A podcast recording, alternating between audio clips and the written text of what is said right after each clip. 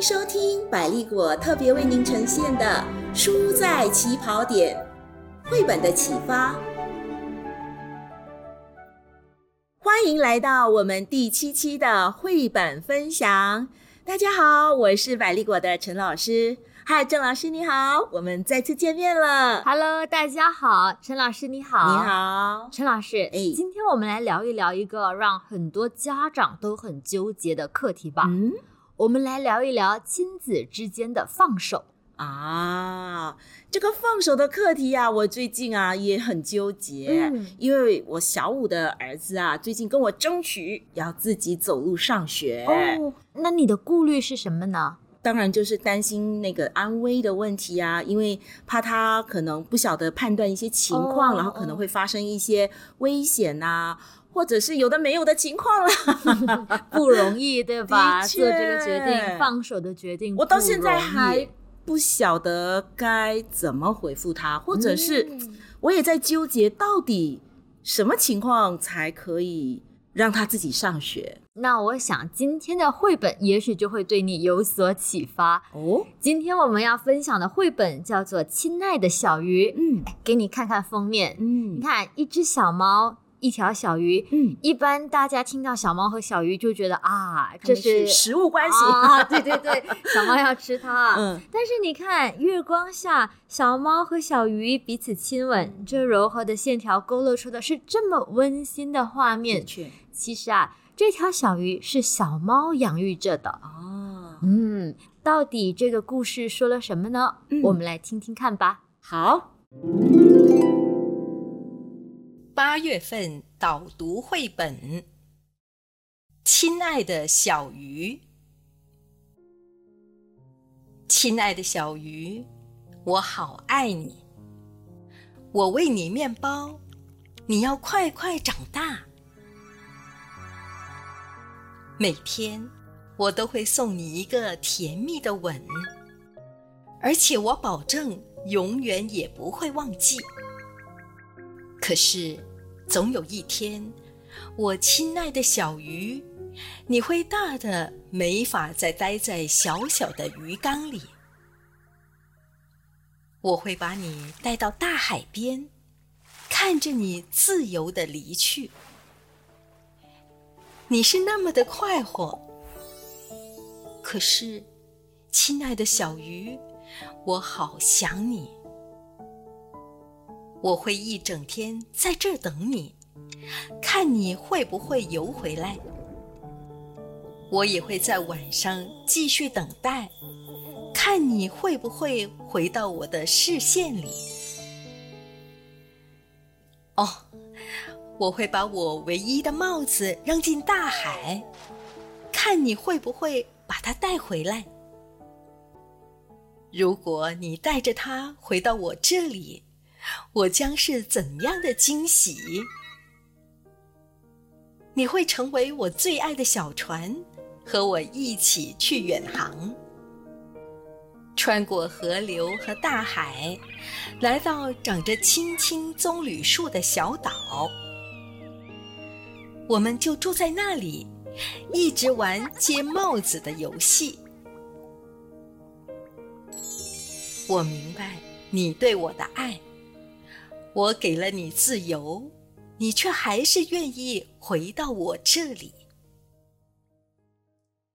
真是一本温馨的绘本呢。嗯陈老师，哎绘本里小猫的举动像不像你这位妈妈的日常啊？像啊，小猫给小鱼喂面包，嗯希望它快点长大，就像我们父母对孩子的牵挂一样啊，嗯要吃饱吃好，快高长大。嗯，还有小猫每天给小鱼一个甜蜜的吻，就像我每天都会跟孩子说“我爱你”是一样的。哦是呀、是呀、还有呢，那后来小猫带小鱼到大海边，嗯送它自由的离去，让我想起，这就像当初我的父母送我离家上大学的时候呢。你就是那条小鱼。嗯，我特别谢谢我的父母放手让我出去接触更广阔的世界。嗯而且啊，我们这些小鱼能够放心的在大海里探索，嗯是因为我们知道，不管发生什么事情，回头总是有一个可以依赖的港湾在等待自的己。确，哎，我想啊，我终究也是要面对我孩子会长大，然后会离开我的身旁哦。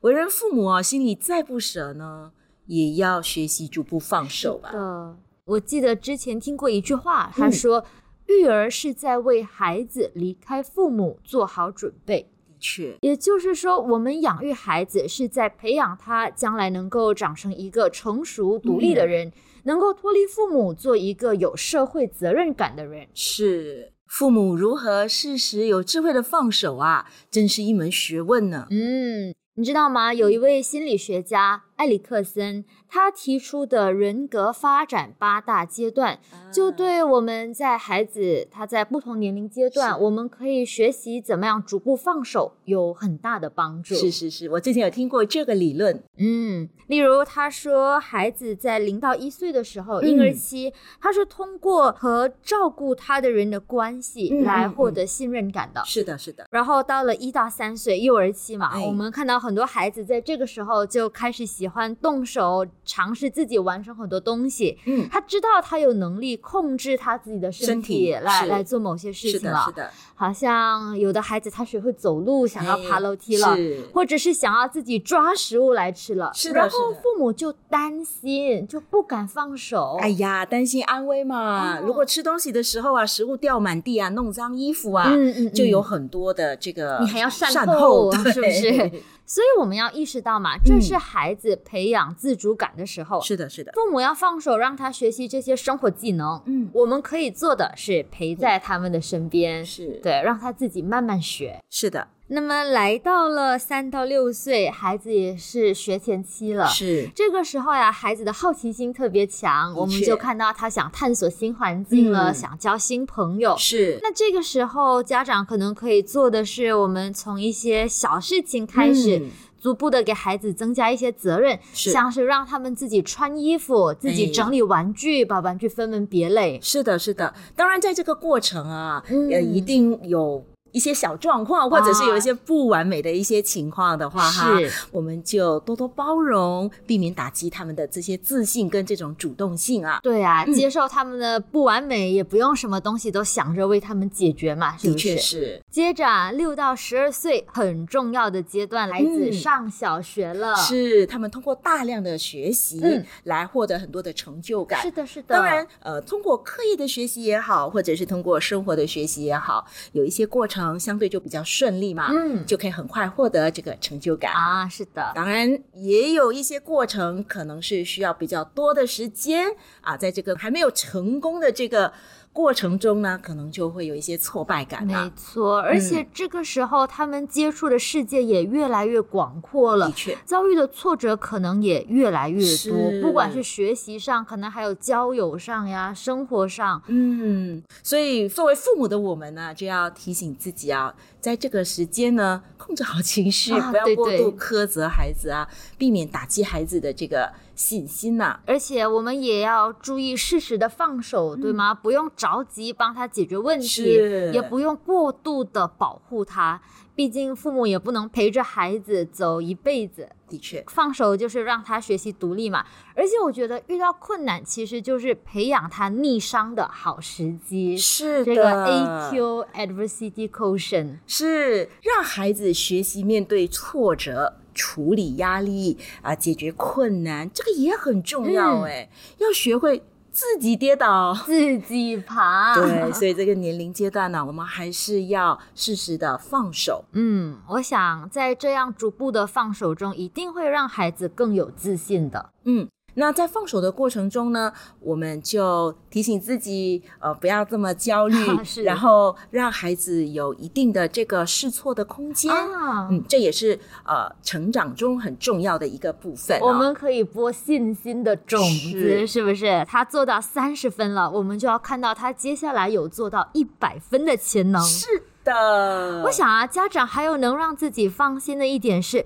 只要亲子关系经营的好，嗯那份爱是会牵引你放手了的孩子回来的。是是是，这个我相信。有一句话说嘛，嗯世界上所有的爱都是为了在一起，嗯，只有父母对子女的爱是为了分离。不过，我们就不必为这份分离而伤感，嗯要为孩子能够长成一个独立自主的人而开心。嗯，分离后啊，能够够出于爱一再相聚，那很快乐呀。